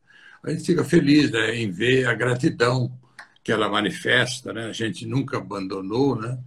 E, e também o presbítero Haroldo foi usado por Deus para a reconciliação. Quem sabe, doravante, as, as EBDs possam ter essa abertura para a pessoa fazer a reconciliação, a pessoa que deseja reconciliar, ou mesmo aceitar Jesus, enfim, porque nós não sabemos quanto tempo ainda nós vamos continuar online. Lembrando, então, que hoje nós temos o culto presencial, eu vou orar já para a Alessandra, e, e, e às vezes não sei como é que está o sinal da sua, do seu celular. O meu, na EBD passada, caiu duas vezes, aí eu tive que sair e entrar de novo. Hoje não, hoje não caiu ainda. Mas eu não perco, pastor, nenhum, nenhum momento da EBD. Eu, eu sinto alegria, sabe? Sentir alegria de, de, de ver os comentários bíblicos, as palavras, a edificação. Então eu vou agora orar pela Alessandra. Vamos, Deus e Pai, em nome de Jesus, nós colocamos no teu altar a Alessandra que ela mesma se manifestou que está querendo reconciliar com o Senhor.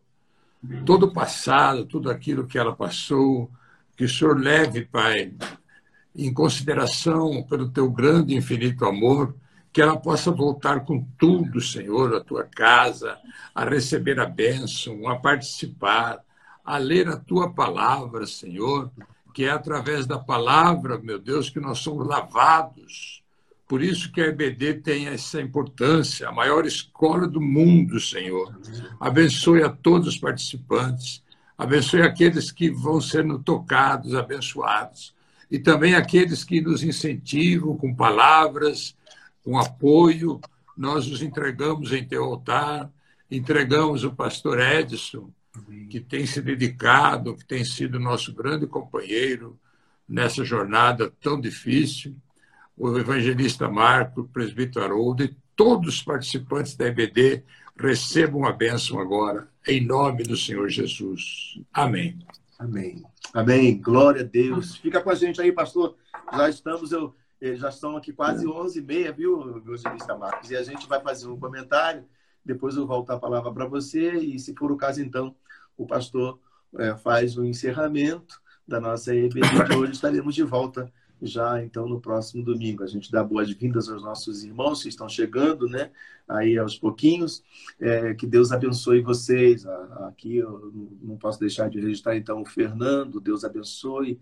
A, a Gárcia, a Aline, Deus abençoe. A Juliana, em nome de Jesus. Lorena, enfim, o povo que vai chegando para a nossa EBD. Se Marcos, estamos aqui, é, evangelista Marcos, nós estamos aqui há um ano e aproximadamente quatro meses é, trazendo o ensino da palavra. Muitos têm sido edificados, muitos compartilham conosco é, é, e em comunhão servem ao Senhor aqui nessa escola bíblica ah, dominical.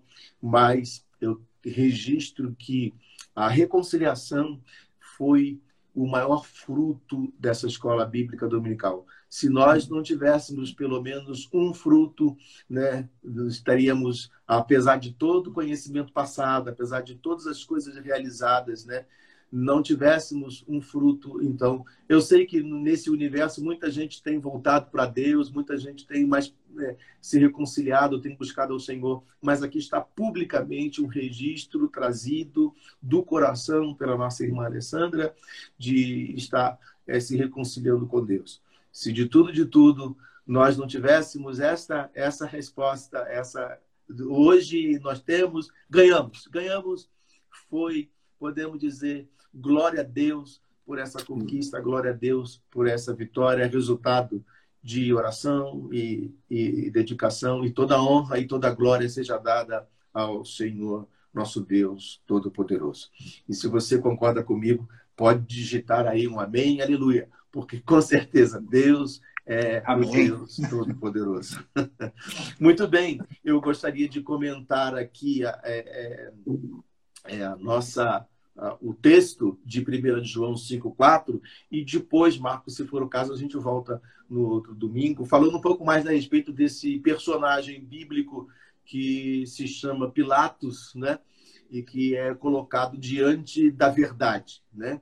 E e não reconheceu a verdade. Mas a gente pode, posteriormente, voltar e fica aqui então em aberto, já convidando a toda a família de Deus que está conosco para no próximo domingo a gente comentar um pouco mais aprofundadamente sobre essa experiência, sobre este episódio que marca o encontro de Jesus com Pilatos. Mas de 1 João 5, 4 diz, porque todo aquele que é nascido de Deus vence o mundo, e essa é a vitória que vence a fé, é, que vence o mundo, a nossa fé. Não há, não há como vencer o mundo de que vivemos sem que nós tenhamos fé. Mas a fé em quem? A fé no Filho de Deus. Alguém, certa feita, disse: se orar, se correr, o bicho pega. Mas se orar, o bicho corre. Então, nós é, temos a fé verdadeira que faz com que este mundo, é, que faz com que nós possamos vencer este mundo. E não há outra fé, não há, não há outro caminho, não há outra proposta que visível ou invisível dessa vida ou da outra que nós possamos vencer a este mundo presente a não ser pela fé. E se vivemos pela fé, aquele que vive pela fé não há como fugir de tribulações, de perseguições, de problemas, de dificuldades, de adversidades.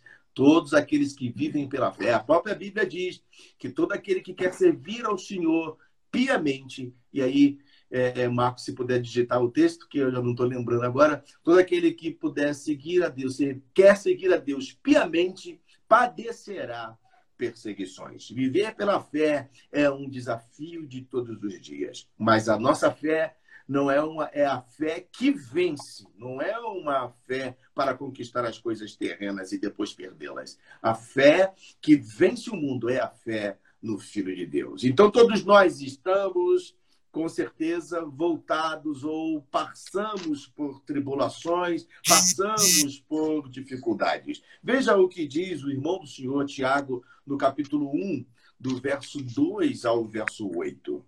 Meus irmãos, tende por motivo de toda alegria o passardes por várias provações. Olha, Tiago está dizendo assim: fique alegre, porque a tribulação chegou, bateu na sua porta. Diz aqui o verso de número 3: sabendo que a aprovação da vossa fé, uma vez confirmada, vai produzir o quê? Perseverança. A perseverança deve ter ação completa para que sejais perfeitos e íntegros e em nada deficiente. Então a gente pode dizer aqui que tem gente que está deficiente porque fugiu da tribulação, fugiu da, da, das dificuldades, fugiu do problema. E Deus, pela fé, nos ajuda a vencermos a Deus, vencermos os problemas com o Senhor. Os problemas são para serem enfrentados. O, é, está, estão sempre diante de nós. Se, porém, diz aqui o verso 5, Algum de vós necessita de sabedoria, peça a Deus que a todos dá liberalmente e nada lhes impropera e ser-lhe-á concedida. Peça, porém, com fé. Veja que a fé é um instrumento poderoso que opera em nós até para pedirmos a Deus sabedoria, não duvidando, pois o que duvida é semelhante à onda do mar impelida e agitada pelo vento. Estamos falando de fé, estamos falando que aquele que está vivendo dias difíceis, você está sendo provado, mas com uma intenção de você ser vitorioso. Né? E pela fé, nós precisamos vencer. Não seja, diz o verso 8, o homem de ânimo dobre, inconstante em todos os seus caminhos. Você e eu precisamos ser unânimes na fé, porque a fé, ela consegue vencer o mundo. Veja o que diz Pedro na sua primeira carta, no capítulo de número 4, verso 15. Nenhum de vós sofra como homicida, ladrão, praticante do mal, ou como quem se intromete em negócios alheios. Entretanto, se sofrer como cristão, não se envergonhe, não se envergonhe disso. Antes, glorifique a Deus por meio desse nome. Glória a Deus. Ele ainda completa o verso 17 dizendo: Pois chegou a hora de começar o julgamento pela casa de Deus. E se começa primeiro conosco, qual será o fim daqueles que não obedecem ao Evangelho de Deus?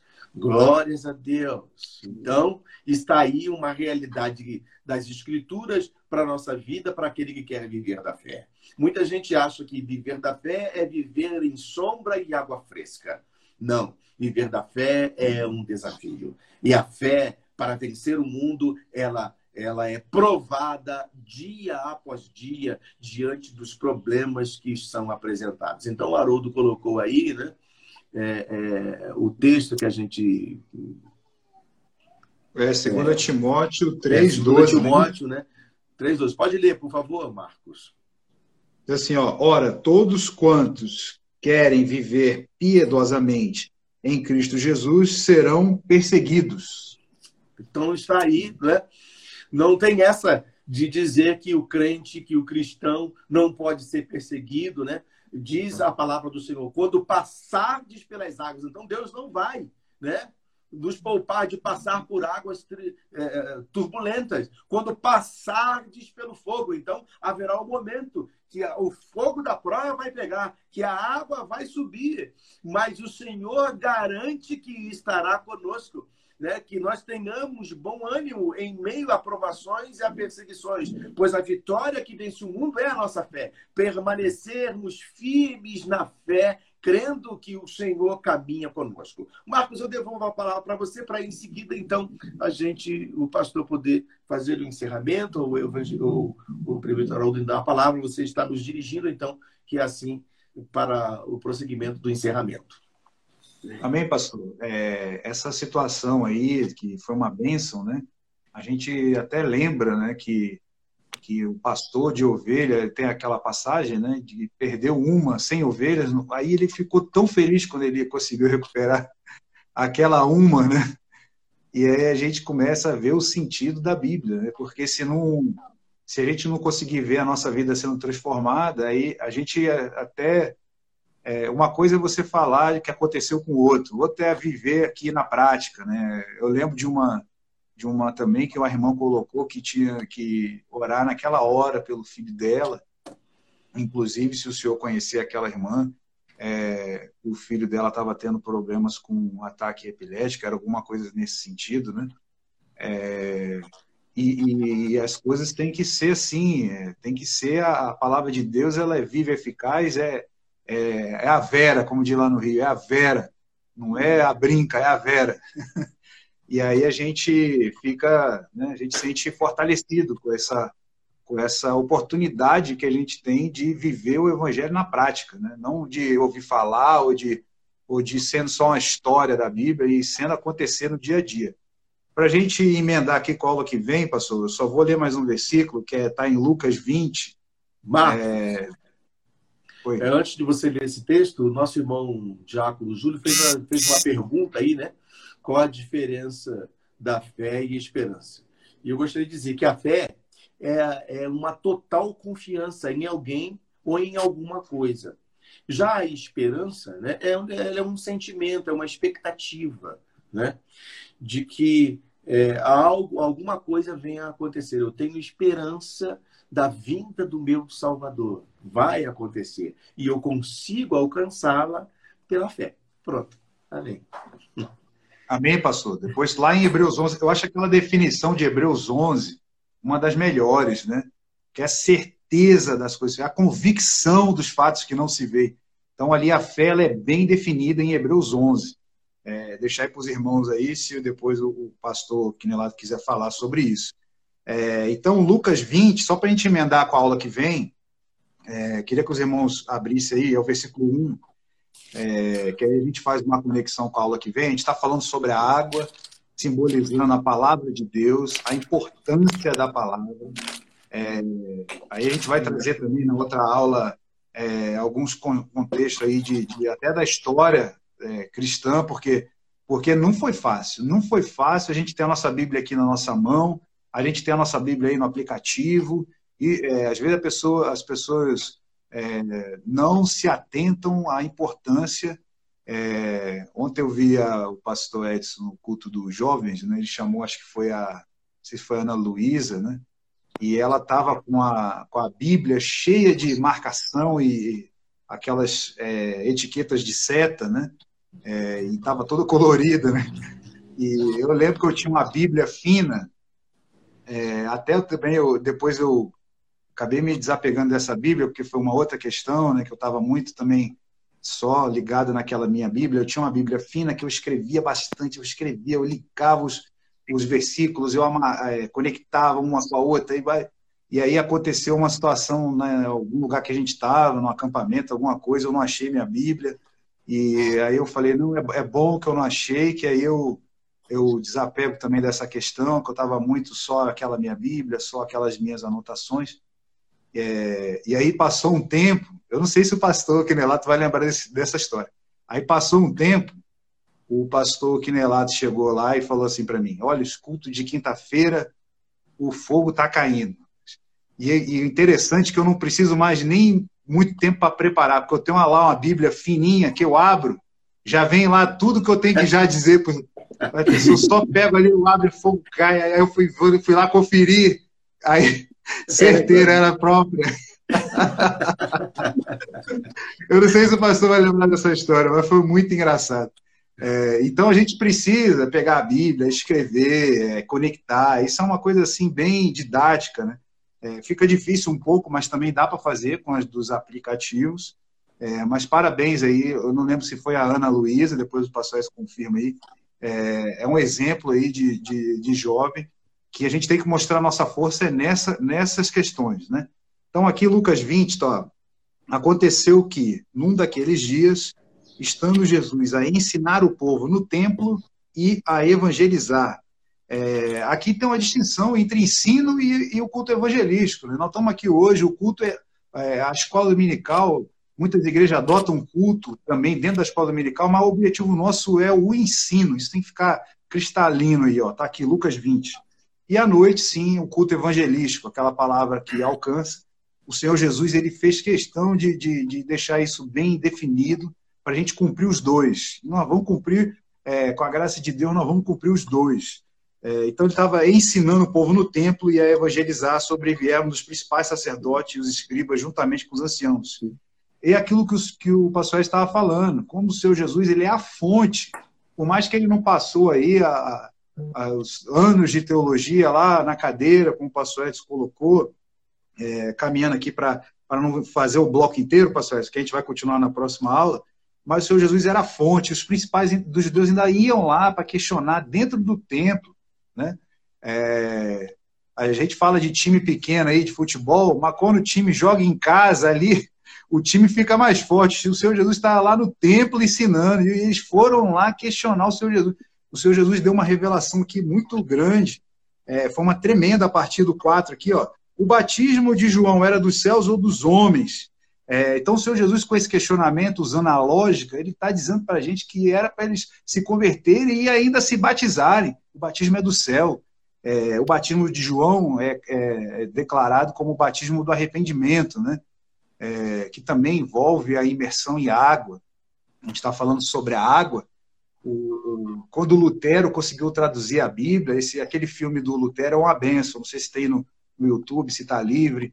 É, é, quando Lutero conseguiu traduzir a Bíblia e, e, ele se optou por batizar e tinha que ser de imersão, né, que o justo viverá pela fé, o versículo de Romanos, é, e aí a gente vê o batismo da imersão, a água no batismo, aí falando do batismo aí, o pastor Quinelato fechar com chave de ouro aí, é, o batismo, a água, é, se você vê a água, ela tem uma simbologia em grande quantidade, muita, ela até também tem o poder de matar. Tsunami, uma pessoa que cai numa cachoeira se afoga. Então também tem essa quantidade de água de matar. Mas a água, a gente está falando aqui a aula inteira sobre o aspecto da vida. A água, ela dá vida.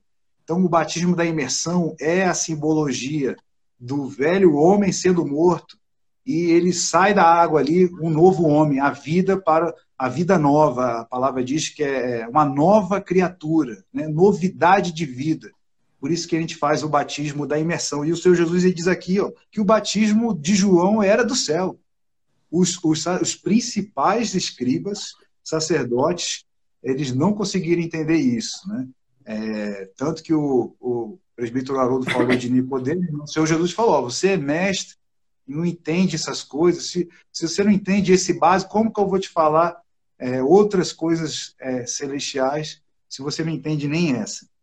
Então, essa vai ser o, o próxima aula aí, que a gente vai navegar sobre a importância do ensino e da evangelização de maneira separada. É, o Senhor Jesus deixou claro aqui em Lucas 20, e aí eu deixo aí, agora pelo tempo, vai direto para o Quinelato, não é isso? Isso. É isso. É isso, pastor. Amém? Então vamos lá. Eu deixei aí ah. mais uma vez, é, só para fixar daí a nossa, o acesso do link para o nosso culto presencial. Então está aí ainda mais uma vez, a gente colocou durante a, a, a aula, então estou colocando aí de novo para você, se você quiser fazer a sua inscrição para o nosso culto, logo mais à noite, o culto presencial, está aí o link. Pastor Quinelato. Amém.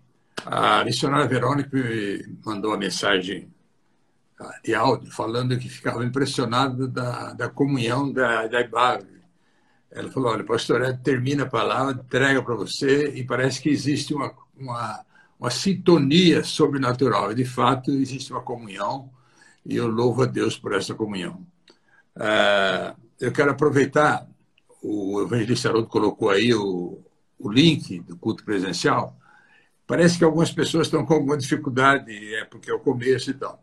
Caso você pretenda ir no culto, é só você também liga para a gente, avisa, a gente vai, vai, a gente dá um jeito de, de encaixar você lá. Ah, antes da, da oração, o, o Júlio fez a pergunta a diferença entre fé e esperança, o pastor Edra respondeu muito bem. É, eu só vou fazer um complemento para que para nós todos fique bem claro. Né? A fé, nós trazemos à existência aquilo que não existe. Aquilo não existia, mas você, pela fé, você creu, trouxe à existência. A esperança é o tempo que Deus precisa para entregar o produto da nossa fé no tempo certo.